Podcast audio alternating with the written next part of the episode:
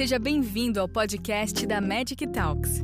Tenha acesso gratuito a muito mais conhecimento compartilhado em magictalks.com. Magic Talks. Conhecimento é saúde. E já tem uma primeira pergunta para a doutora Carmita. É, existem antidepressivos e medicamentos para controlar a pressão arterial que não interfiram na função sexual e na libido, professora? Uh, nós estamos numa era em que os multimodais, ou seja, não é nem um antidepressivo serotoninérgico, nem aqueles duais que são serotoninérgicos e noradrenérgicos, mas aquele antidepressivo que vai acabar agindo de uma forma mais é, tranquila, porque ele vai ter a, a, atingir vários receptores e, com isso, menos comprometimento da função sexual, menos sono e também menos problemas para o lado do aumento de peso ou até da diminuição de peso, que é como, por exemplo, acontece com a bupropiona.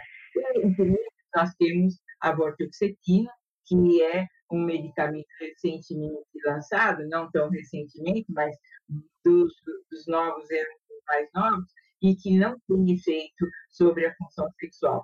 Agora, há outros que não têm efeito, né, mas podem levar aumento de peso, como, por exemplo, a mirtazapina, excelente no quesito não interferir na função sexual, mas aumenta o peso. A trazodona também não interfere, por vezes até ajuda, por vezes até melhora a disposição para o sexo, mas tem um inconveniente de, dependendo da dose, causar sonolência. Então, eu continuo dizendo que vamos sim uh, uh, usar de preferência os mais modernos, entre eles a bordoxetina, que é excelente para quem tem esse perfil. Está num quadro que necessita usar um depressivo, mas não vai aderir caso a sua função sexual seja de alguma forma prejudicada. Pergunta agora vai para você, doutor Saulo. É, a gente tem um modelo de atendimento de ST com vários problemas quando a gente atende populações-chave, né? E a gente percebe muita dificuldade, às vezes, dos profissionais, não só os médicos, mas a equipe multi, de fazer um atendimento sem julgamentos e, e isso excessivamente de uma maneira decisiva influencia na retenção desse paciente, desde o diagnóstico, passando pelo aconselhamento de parcerias sexuais. A gente vive esse dilema, né? Um modelo um pouco, entre aspas, como você bem colocou nessa aula, cis normativo do atendimento de populações vulneráveis. Então, o meu desafio para você, a pergunta é o seguinte: como a gente consegue mudar um pouco esse modelo, no sentido de contemplar essas populações vulneráveis, no sentido da gente ser mais acolhedor, e como a gente envolver a equipe multi, né? Porque alguns cenários no dia a dia a gente sempre observa, às vezes os pacientes passam no acolhimento, às vezes eles reclamam: olha, quando eu falei da minha prática sexual, eu fui julgado, eu me senti mal, é, é então, acho que isso pode ser uma barreira muito grande. A gente enfrenta enormes dificuldades, às vezes, de receber um paciente é, que, às vezes, é, vem com essa, com essa crítica do primeiro atendimento, que é o acolhimento que ele tem no serviço de ST, né? Então, aquele modelo que a gente vê de todo mundo sentado ali, de cabeça baixa, achando que fez alguma coisa errada, achando que com vergonha. Então, isso, às vezes, às vezes ele não consegue nem esperar até o final do atendimento, ele vai embora antes, ele não volta. A gente tem, tem uma abordagem de ST no Brasil baseada em testes que muitas vezes não são testes rápidos, então o paciente tem que voltar. Então se cria todo um terror na cabeça do paciente e ainda mais ele pertencendo a uma população vulnerável. Então, será que, que mudar esse modelo significa começar na graduação, começar a ensinar a formação média, os médicos, os profissionais da, da área da saúde a ter uma visão um pouco mais diferente no sentido de abordar essas populações? É, mudar a cultura, né? Mudar a cultura de acolhimento é importantíssimo a gente sabe que não há sobre, não há na graduação né, dos cursos dos profissionais em saúde uh, o assunto sobre saúde LGBTQIA+. Eu estava conversando aqui com a Carmita um pouquinho antes, sim, é importante que a gente tenha livros de referência, é importante também que tenham professores e pessoas que estejam abertos para isso e para entender que existem especificidades de saúde da população LGBTQIA+, assim como de outras populações-chave, como situação de rua, população privada de liberdade, uh, população trabalhadora sexual. Então, existem questões aí que são específicas que precisam ser ensinadas. O que, que pode começar a ser feito? Né? Uh, uh, o trabalho tem que começar desde a ambiência do serviço, que envolve você colocar placas ou sinalizações ou ó, tornar o ambiente um pouco mais acolhedor para a pessoa LGBTQIA+. a gente culturalmente coloca na sexualidade um controle e uma culpa, porque se a pessoa faz algumas coisas, ela não pode fazer, porque tem partes do corpo que não podem ser usadas, porque se forem usadas, você fez algo de errado. Então, assim, a gente ainda vê coloproctologista ficando bravo com a, a, o paciente, porque o paciente resolveu sexo anal e fala para o indivíduo, ó, como assim? Então, não, é, não foi feito para isso. E aí a pessoa ela se sente, puxa, mas é, é, como eu gostaria de usar meu órgão, né? E como que a gente pensa na perspectiva de um cuidado que é um cuidado que envolve a, todas as profissões? A resposta é fazer educação, educar as equipes. E quando a gente trabalha, por exemplo, em UBS, você tem que chamar todo mundo que vai ter contato com essa pessoa, do profissional que está lá na, na porta, desde a pessoa que está na recepção, uh, as pessoas que estão no corredor, porque uh, pessoas trans, principalmente, elas são muito sensíveis a olhares, elas estão muito acostumadas a olhares é, negativos, a, a, a, a, ficam um pouco mais autorreferentes nesse processo, porque elas passam por isso na sociedade de transfobia. Então, normalizar a questão e trazer essa população, inclusive, para poder falar é importante. Então, é, um, pontos fundamentais: ambiência, trabalhar a estrutura do serviço, com a educação de todo mundo que está lá, uh, fazer uh, atividades que promovam a inclusão do assunto do, do, da saúde LGBTQIA+, de populações-chave, e também incluir pessoas trans, incluir pessoas intersexo, pessoas LGBT, dentro da discussão e dentro dessas palestras. Porque quando a pessoa fala de si e traz narrativas próprias, isso aumenta a possibilidade de empatia, de perceber que, olha, são pessoas, são seres humanos que sofrem, que tem toda uma história, uma biografia por trás, que precisam ser tratados como gente. Professora, a senhora quer complementar, doutora Gamita?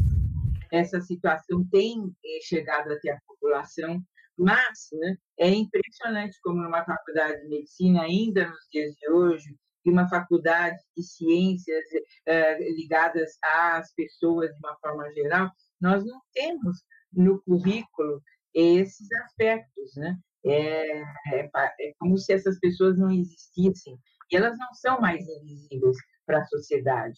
Então, é mais do que necessário que nós eh, vamos correr atrás desse prejuízo, porque nós estamos atrasados no estudar, no conhecer. Não é só quem vai fazer uma subespecialidade, mas todo o médico, todo profissional de saúde deveria conhecer, pelo menos, né, quais são essas pessoas, como elas vivem, quais suas preferências, por que, que é LGBT. As pessoas nem sabem o que significam essas siglas. Quanto mais conhecer um pouquinho mais profundamente, e eu considero isso uma grande falha do nosso currículo, não só de faculdade de medicina, mas de eh, ciências eh, ligadas à saúde de uma forma geral e outras. E já é difícil, para vocês terem uma ideia, ter aulas sobre sexualidade geral na nossa faculdade de medicina básica, padrão, que dirá especificar ainda mais. E como é que eu vou lidar no meu consultório quando eu receber alguém que ouvi falar muito distantemente ou que eu soube pela mídia, mas que absolutamente eu não tive contato no plano da relação médico-paciente. É fundamental. Não só vocês, eu parabenizo por terem trazido o tema e terem trazido o Saulo para falar, porque essa é a forma como a gente começa a mudar essa realidade extemporânea fora de propósito, nos dias de hoje a gente ainda está vivendo e desconhecendo tanto né, esses aspectos. Só aproveitando esse comentário, né, é que a doutora Camita falou muito bem, a questão, a gente não pode se restringir à, à faculdade de medicina, né, mas as outras áreas, né, e abordagem multiprofissional. E tem uma pergunta aqui do Augusto Bonavita, que ele fala, é um grande avanço existirem disciplinas específicas de saúde LGBTQIA+, né, nos cursos em saúde, inclusive por demanda, né, de docentes e como é que nós tornaríamos esse, esses temas transversais durante a formação. Acho que a gente já comentou isso daí, e eu queria lembrar uma fala de uma, uh, uma mulher trans que comentou o seguinte, que todas as vezes que ela passou em serviço de saúde, nunca foi examinada. Nunca foi examinada. Aquilo que você chama de medicina vertical, né? Porque você nem chega perto do, do, do paciente, né? É, complementando as palavras do Dr. Olavo, a gente no, que atende na linha de frente do serviço de ST, às vezes se depara com situações muito complexas e tristes, no sentido de, de esse julgamento na abordagem inicial, o que faz o paciente não voltar mais ao serviço. Eu peguei casos já no meu dia a dia profissional de, de aconselhador é, julgando o comportamento sexual, o paciente ele vem à sua consulta transtornado, falando que o, o que eu faço é errado, o que eu faço se, se questionando até do ponto de vista de indivíduo, então abandonando o tratamento, retornando ao serviço depois de muito tempo com uma doença grave associada ao HIV, por não aderir, por não nem iniciar a terapia antirretroviral. Então eu acho importante essa discussão que se estenda para para as faculdades não só de medicina, mas de outras, outros profissionais que atendem né, essas populações. Eu acho que com todas essas vulnerabilidades que a gente já tem na população, nessas populações que a gente está falando hoje nessa jornada, eu acho que colocar uma coisa a mais, né, a gente não acolher bem essas populações, parece um cenário pior ainda né, com essas dificuldades todas que a gente encontra nessas populações. Envolver as pessoas LGBTQIA+, dentro do cuidado é uma das estratégias da atenção primária, sempre, né? A atenção primária já sabe fazer isso melhor do que as outras áreas, mas sim, a gente precisa trabalhar sempre com a demanda da pessoa, né? Não com a nossa. Então a pessoa tem demandas e a gente vai identificar essas demandas e ver o que a gente pode fazer com elas.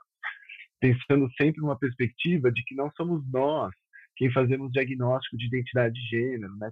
Quem vamos ver se pessoa é trans ou não. Se a pessoa é trans, ela se atribui trans, e a gente, o que a gente vai fazer é entender o, como é que ela passou por isso, o que, que ela deseja dentro, se ela deseja algum processo de transição de gênero ou deseja algum tipo de ajuda ou auxílio em modificações corporais, é, o que, que isso representa para ela. Então, assim, é, o trabalho sim, sempre tem que ser a partir da, da perspectiva de empoderamento e de autonomia da pessoa, e de fortalecimento dessa autonomia. É, eu concordo e acho que também tem um aspecto muito importante que a gente deve levar em consideração, que aquela pessoa que não se sente apta, que não está confortável, que não está despojada de juízo de valor, ela deve assumir para ela é assim, apesar de ser um profissional de saúde, e pedir para um colega mais afeito a essa situação, mais à vontade, para fazer o atendimento. Isso é menos prejudicial do que se colocar numa defensiva que fica visível, fica notória para o paciente, que é um paciente que tem todo o direito de ser atendido com respeito e também com a tranquilidade do profissional. Então, você não é obrigado a estar à vontade, você não teve eh, ensinamento sobre isso, você tem uma série de ideias suas.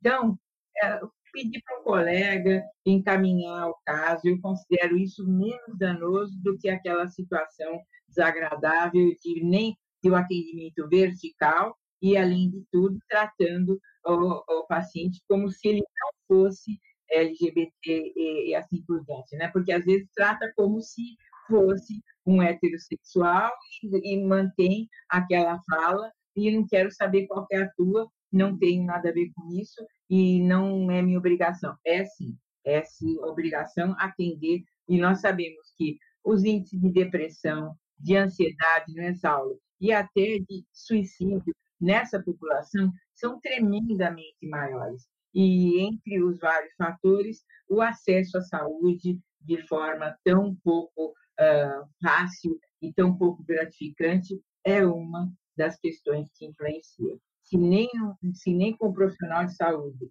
essa população não puder estar confortavelmente se colocando, então é muito difícil imaginar onde é que eles terão acolhimento. Obrigada por nos acompanhar até aqui. Gostou desse conteúdo? Compartilhe com seus colegas e continue em contato com a gente acessando magictalks.com e em nossas redes sociais para ter acesso a muito mais conteúdos como este. Nos vemos no próximo podcast da Magic Talks.